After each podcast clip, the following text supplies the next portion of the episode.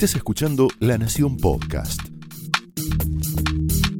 A continuación, el análisis político de Luis Majul en la cornisa.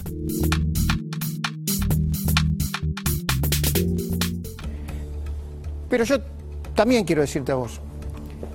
Porque ahora, viste, parece que Máximo dice, habló hoy con el vacunado VIP eh, Horacio Ruiz, que dice, che, tanto lío, tanto lío. A ver, Cristina rompió todo.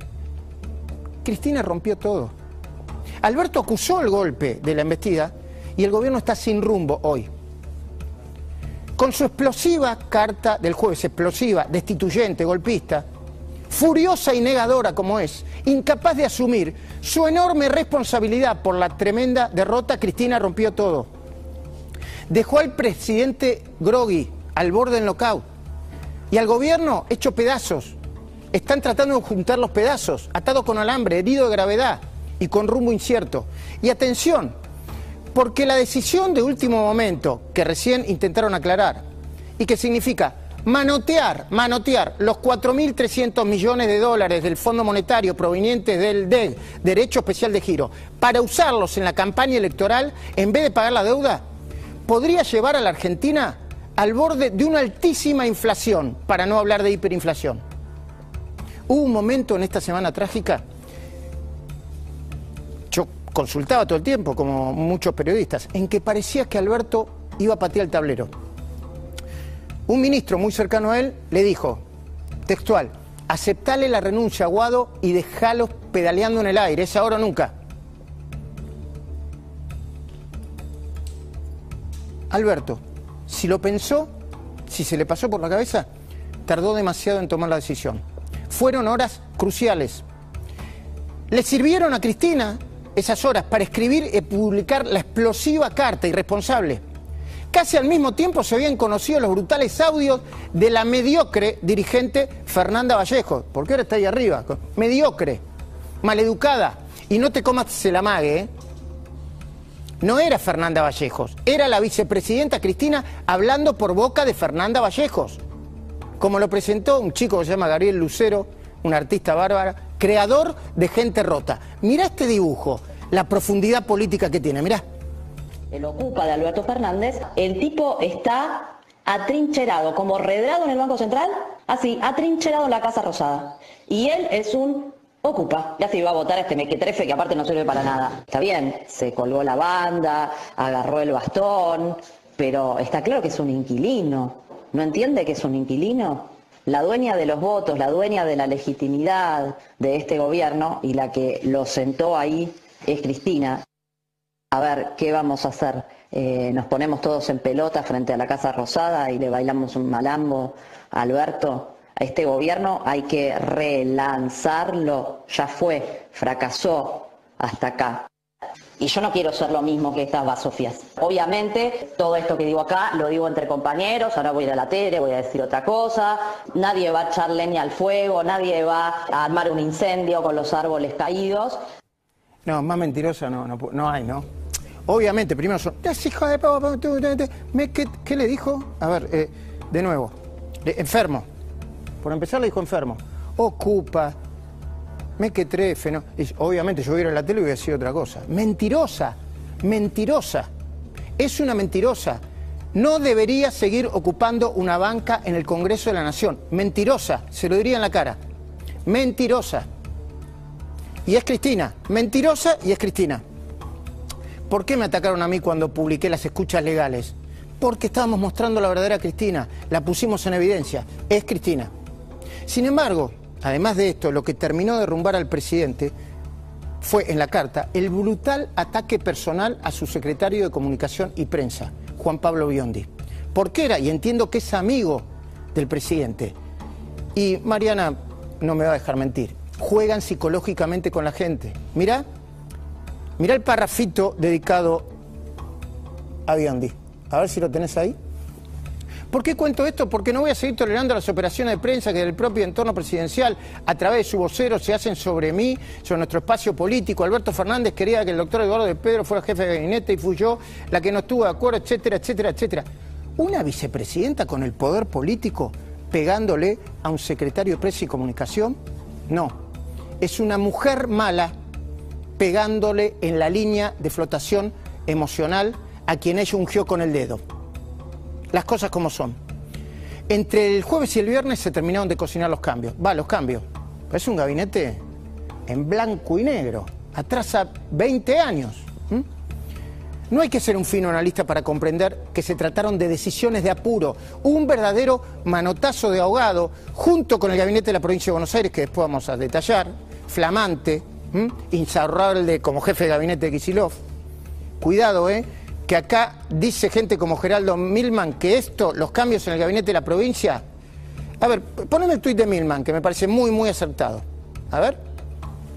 La salida de los intendentes del conurbano y los reemplazos en el gabinete no tiene por objeto mejorar la gestión de la provincia, sino por el contrario, dejar en sus lugares reemplazos provenientes de la cámpora. Hay que estar atentos, sí que hay que estar atentos. Pero hablemos del Gabinete Nacional, que va a jurar el lunes. Basta detenernos en los nombramientos más controvertidos, rápidamente. Uno es Juan Mansur, flamante jefe de gabinete. Acaba de pedir licencia como gobernador y hay mar de fondo con él. Porque, y en el gobierno, porque la ministra de Género, ¿no? De la mujer, Elizabeth Gómez Alcorta, lo acusó en su momento, bien acusado que está, de evitar un aborto legal a una niña de 11 años que había sido violada. Mansur además tiene un lío bárbaro en la provincia de Tucumán porque el vice, Osvaldo, ¿no? Osvaldo Jaldo, se atrincheró y declaró que lo iba a reemplazar hasta la vuelta. El otro es Aníbal Fernández, mariscal de la derrota, junto con Cristina, cuando compitió con María Eugenia Vidal por la gobernación. ¿Qué es Aníbal Fernández? Es básicamente un maleducado con, con cargo público de mucha plata. Un maleducado con cargo público de mucha plata. Eficaz jamás demostró ser eficaz. Charlatán, patotero, pendenciero. Aníbal Fernández es el mismo cobarde que se encargó por pedido de Cristina de ensuciar al fiscal Alberto Nisman. Claro, después de muerto. Mirá. Estamos en manos de un montón de sinvergüenzas, incluyendo a Nisman. Estamos hablando de que nadie en este mundo se incrimina gratuitamente, nadie se incrimina. Ahí lo que está diciendo Nisman es que él, de los 40.000 que le da, o la Comarcino que estaba eh, tomando de Nisman, los, de los 40.000 pesos que le daban, 20.000 se los depositaba en la cuenta. Por lo pronto, lo que está haciendo es una malversación, no yendo a trabajar y, utilizando ese dinero, una malversación de, de caudales públicos en primer lugar. Y si le daba esos 20.000 pesos al juez, es una figura de cohecho. Dos figuras son las que están cayendo. Con lo cual, eh, a uno le cuesta creer que este hombre estando en vacaciones entonces iba a la casa de su amigo, perdón, por llamarlo a su amigo, del turro que le robaba la, 20, la mitad del sueldo a llevarle una pistola para que se protegiera y se cuidara. Era tan servicial. Y en el caso de Nisman, se le dieron muchísimos fondos y se le daban los fondos para que esclarezca el caso AMIA y ver quiénes eran los responsables. Y él la dedicaba para salir con minas y, con, y, pagar ñoquis. Este, entonces se mofó durante todo este tiempo de 85 víctimas y más de 300 heridos que provocó el atentado de AMIA, sinvergüenza de los que pocas veces se ha visto en este, en este país. Un sinvergüenza contratado para ensuciar a Aníbal Fernández. No lo habrán contratado por eso mismo, ¿no? El mismo que afirmó que la inseguridad era más que nada una sensación. ¿eh? La inseguridad es una sensación, la sensación está y no se cambia con discursos, se cambia con hechos. Mi preocupación, bla, bla, bla, bla, bla, bla. El mismo que declaró, sin ponerse colorado, que en Alemania había más pobres que en Argentina. Por ahí vos estás abrumado de información, no te lo acordás, mirá. ¿De cuánto es la pobreza en la Argentina en este momento? Lo acaba de decir la presidenta, no ronda el 5%. Es 5% entonces.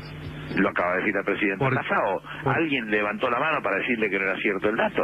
¿Por qué? Este, porque los cálculos, ahí están todos los que calculan, ¿eh? los que hacen de verdad los cálculos en el mundo. ¿Alguien dijo que no era de acuerdo con, lo dicho por la presidenta? No, ahí no, pero digo, si tomamos como cierto ese dato, eh, según datos de la OCDE, te estoy hablando, Argentina entonces tendría menos pobreza que, que Dinamarca, que Finlandia, que Noruega, países reconocidos en todo el mundo por su equidad social. no la están pasando bien, mi amigo.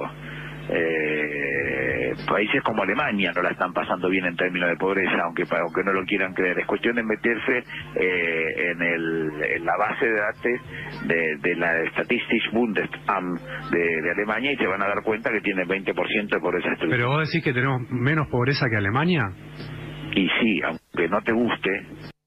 Dicen cualquier, o sea, dicen cualquier verdura. Qué irresponsabilidad, qué mal que le hacen al país estos tipos.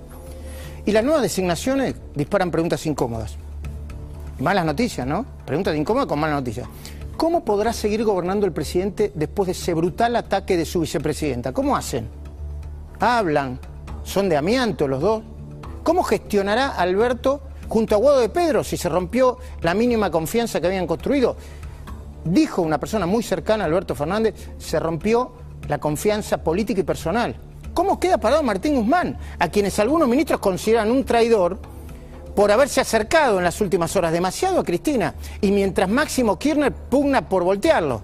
Eso de la interna entre la madre y el hijo yo tampoco me la creo mucho.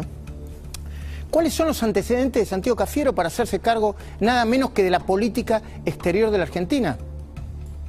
¿Dónde va a terminar Sergio Massa después de ser meneado como probable superjefe de gabinete?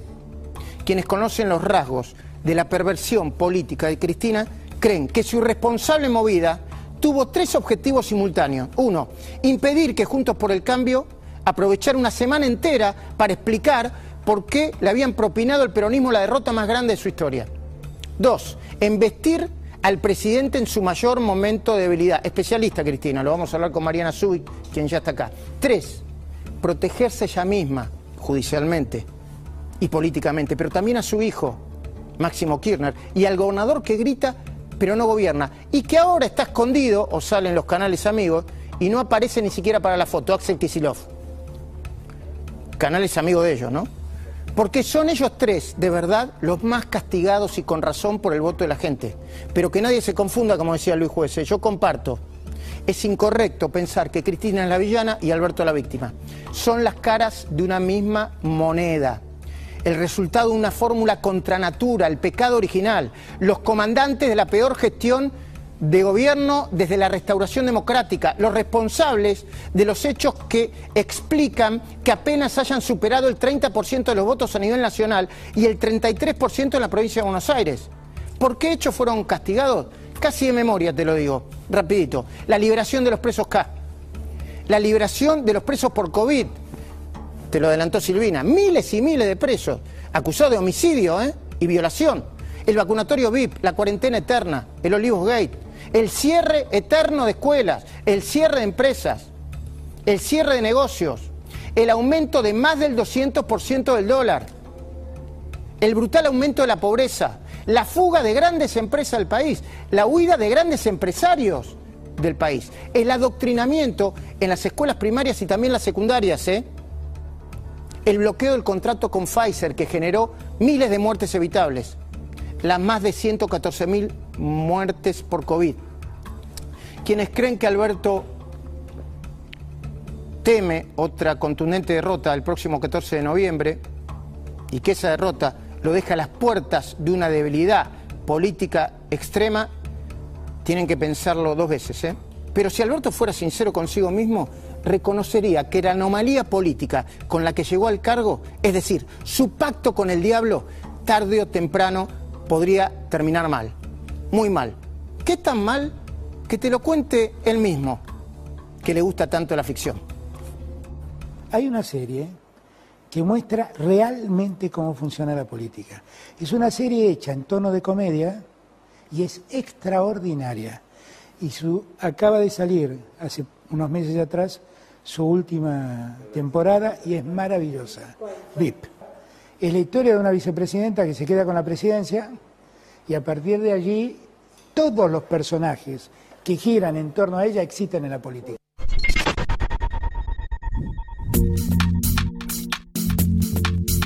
Esto fue el análisis político de Luis Majul en La Cornisa, un podcast exclusivo de La Nación. Escucha todos los programas en www.lanacion.com.ar. Suscríbete para no perderte ningún episodio. Estamos en Spotify, Apple Podcast, Google Podcast y en tu reproductor de podcast favorito. Seguí escuchando La Nación Podcast.